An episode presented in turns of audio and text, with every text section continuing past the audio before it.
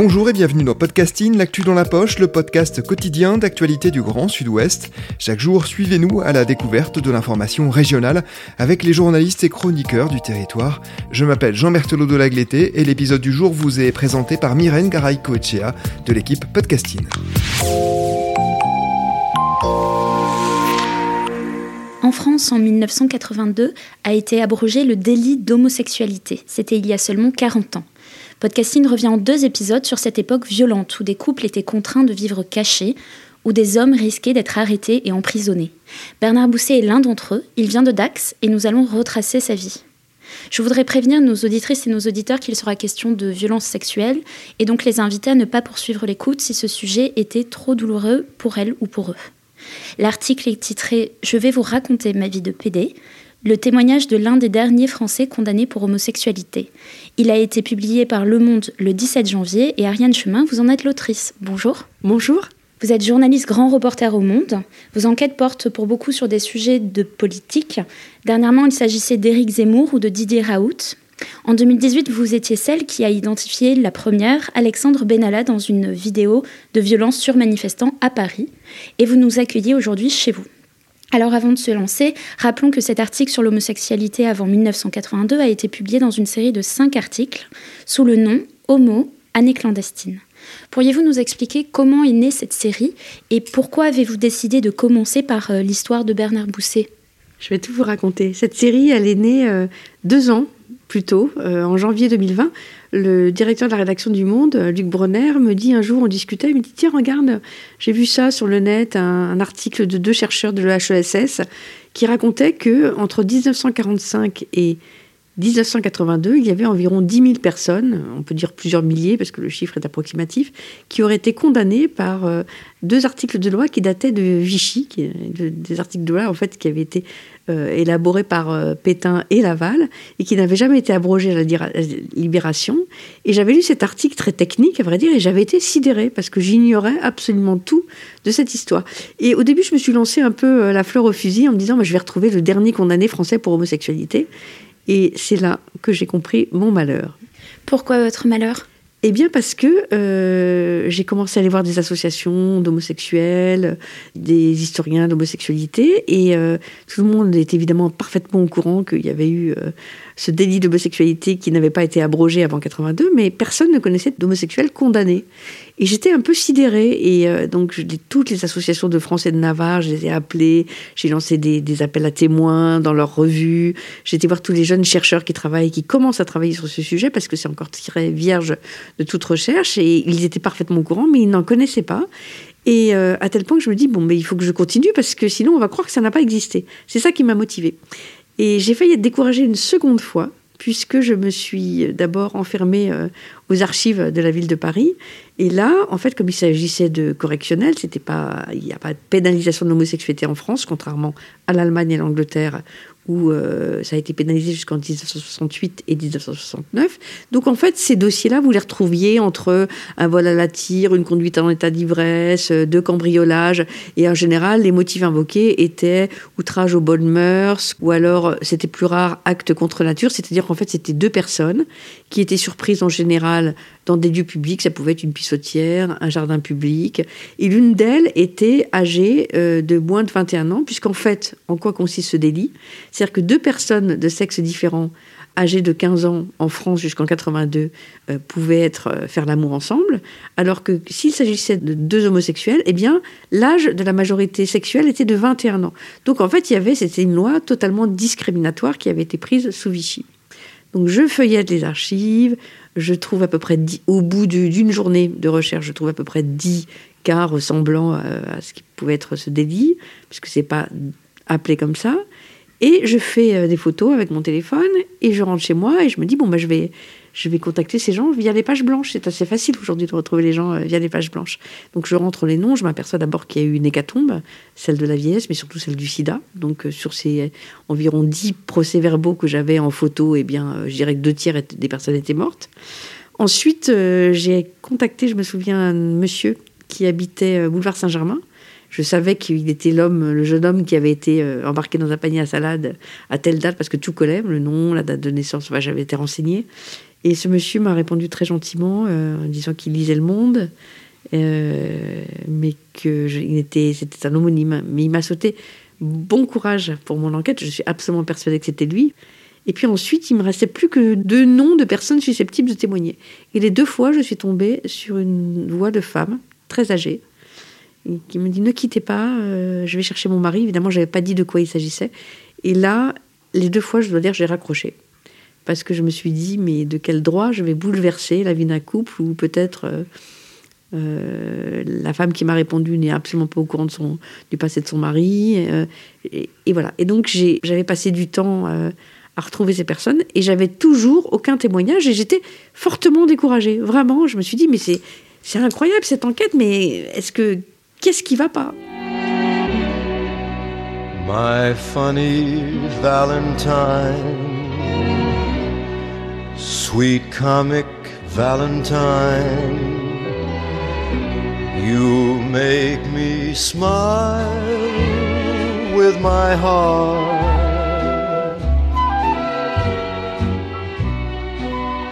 Your looks are laughable, unphotographable. Yet you're my favorite work of art. Is your figure less than Greek? Et puis, euh, je me suis obstinée et j'ai fini par, euh, par retrouver euh, plusieurs personnes qui avaient été condamnées, dont Bernard Bousset, qui m'a été présenté par un, ami à qui j'ai parlé euh, de cette histoire. Il m'a dit bah, Je vais te présenter mon copain Bernard. Et là, je me suis rendue chez lui. Il habite euh, dans le Marais, à Paris, le quartier gay, euh, au-dessus d'un bar qu'il a ouvert. Et il m'a accueilli. Et là, ça a été un moment qui restera, je pense, gravé dans, ma mémoire, puisque je, pense être là pour un entretien d'une heure. Et Bernard Bousset, né à Dax, euh, commence à me raconter sa vie et j'ai eu un choc comme, comme rarement quand on fait des interviews. C'est-à-dire que tout d'un coup, il y a une, une vie entière euh, qui se déroule devant vous avec euh, beaucoup de choses qui appartiennent à votre impensé, parce que c'est pas forcément un sujet que je connaissais bien. Des choses que je n'imaginais pas. Un monsieur formidable, à vrai dire, parce que d'abord très sympathique, mais en plus assez à la fois pudique et bouleversé, parce que je pense qu'il n'avait pas forcément eu souvent l'occasion de raconter cette histoire. Et c'est cette histoire-là que j'ai racontée dans le monde. À l'origine, je ne crois pas que je pensais euh, isoler son récit comme ça, comme je l'ai fait, mais c'était tellement bouleversant que, euh, au fond, euh, on lui a offert deux pages dans le journal avec quasiment des guillemets ouverts au début, des guillemets fermés à la fin, parce que son récit est tellement bouleversant et fou qu'il se suffit à lui-même, je pense. On va revenir justement euh, sur le déroulé de sa vie. Alors Bernard Bousset est né à Dax, vous l'avez dit, dans les Landes, en pleine guerre en 1941. Dans quel milieu grandit-il? Un milieu de petite bourgeoisie, je dirais. Son père est directeur d'hôtel euh, et d'établissement à Paris. Euh, c'est l'après-guerre. Il a des souvenirs très précis de sa mère parce qu'il perd sa mère à 11 ans. Et il me racontait à la fois ses chaussures avec des talons en liège compensés, son parfum aussi. Euh, c'est une femme très bien mise, euh, pour qui il avait, euh, évidemment, comme tous les enfants, une grande adoration et qui meurt à 11 ans, et qui, qui, lorsqu'il a 11 ans, et qui le, laisse, qui le laisse orphelin.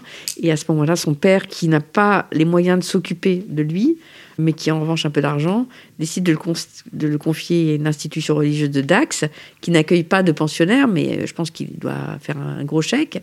Et le petit Bernard, qui a 11 ans, est accueilli par des, religieux. Et c'est vrai que là, c'est là où le, récit a, commencé très fort, j'allais dire, parce que je ne m'attendais pas du tout à ça. Il me raconte qu'il euh, il vit euh, semaine et, week-end, hormis des vacances scolaires, avec euh, ses religieux, et qu'il a cette phrase, je me souviens, il me dit, et, là, il se passe ce qu'on appellerait aujourd'hui un viol, mais qu'il n'aurait jamais osé appeler comme ça sans doute avant. Et il raconte qu'il est violé par un, religieux et que quand son père le retrouve pour les vacances scolaires suivantes, il lui dit Papa, tu sais, il y a un monsieur qui vient la nuit et puis il me demande de faire des choses. Et il se prend deux gigantesques claques de son père, puisque c'est l'époque où, euh, évidemment, on ne remet jamais en question une institution religieuse et où la parole d'un enfant ne vaut rien, au fond. L'institution en question était les franciscains de l'école Jeanne d'Arc de Dax.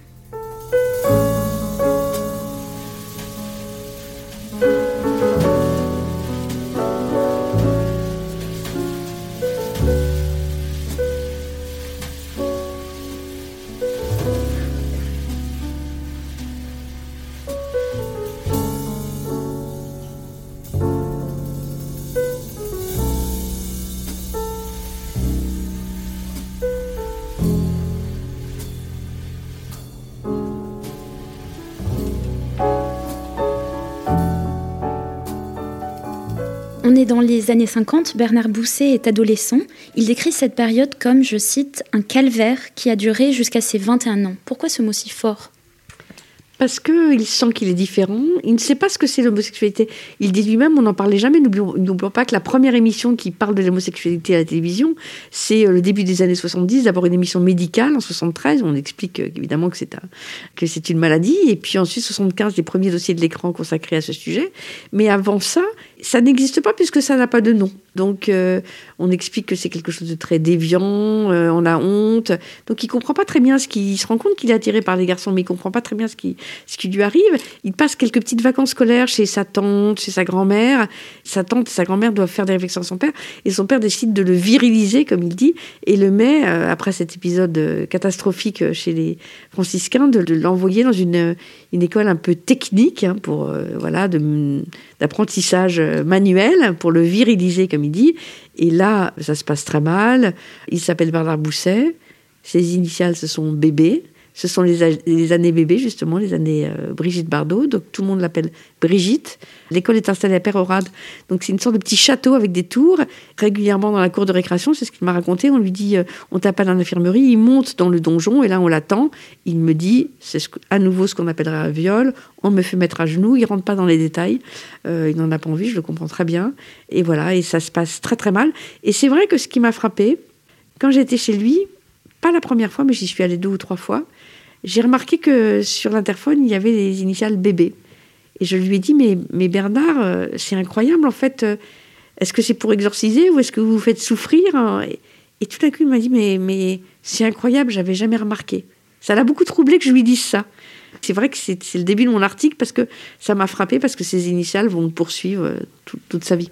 Alors, vous parliez de Pérorate, mais euh, le reste du temps, il est à Dax. Et c'est vrai que euh, l'environnement à Dax est assez particulier. Il le décrit euh, dans votre article. Oui, je, pas, je l'aurais pas imaginé comme ça, mais lui, il le vit mal parce qu'il dit c'est une ville virile, c'est une ville de rugbymen. Il aime pas se promener dans la rue parce que il se fait moquer, parce que c'est vrai qu'il a le teint très pâle, il a, il a, il est très beau d'abord, mais il a un physique peut-être à l'époque un peu féminin. À vrai dire, je n'y aurais pas pensé, mais quand je le rencontre chez lui, il me dit mais vous savez, je suis très très bien bâti parce que plus tard j'ai fait des hormones pour essayer de, de viriliser comme le même mot que son père quand on y pense. Hein. Et il a fait voilà. Et donc là, il devait être encore très gringalet, très freluquet, comme il dit. Il se fait moquer. Et euh, un jour, euh, il rencontre euh, le fils d'une grande famille d'Aquois, dont il m'a donné le nom d'ailleurs, mais que je n'ai pas souhaité citer. C'est un jeune homme qui doit avoir 19 ans ou 20 ans, tombe amoureux de lui. C'est la très grande bourgeoisie pour le coup. il monte à cheval, il tombe amoureux de, de Bernard. c'est son premier amour il a toujours un peu peur. Euh, ce jeune homme vient, sonner à la porte de sa, grand-mère qui habitait un nom magnifique, la Villa Solitude. Et euh, il sonne et euh, il se cache. Il dit à sa grand-mère, dit que je ne suis pas là. Et sa grand-mère, après, a cette phrase qui lui est restée en mémoire jusqu'à aujourd'hui, parce qu'il a encore un peu les yeux brillants quand il me dit, vous vous rendez compte que ma grand-mère, à ce moment-là, me dit, j'en ai marre que tes coques te tournent autour. Et cette phrase a été pour lui d'une grande violence. Donc, il retrouve un jour ce jeune homme et il apprend quelque temps plus tard que ce jeune homme euh, a été battu, euh, qu'on lui a fracassé euh, un membre, le menton, et, donc il ne l'a jamais revu depuis. Mais finalement, son premier amour a été un garçon qui a été frappé parce qu'il était homosexuel. Donc on imagine quand même la violence de l'époque. Hein. Il n'en a plus jamais eu de nouvelles.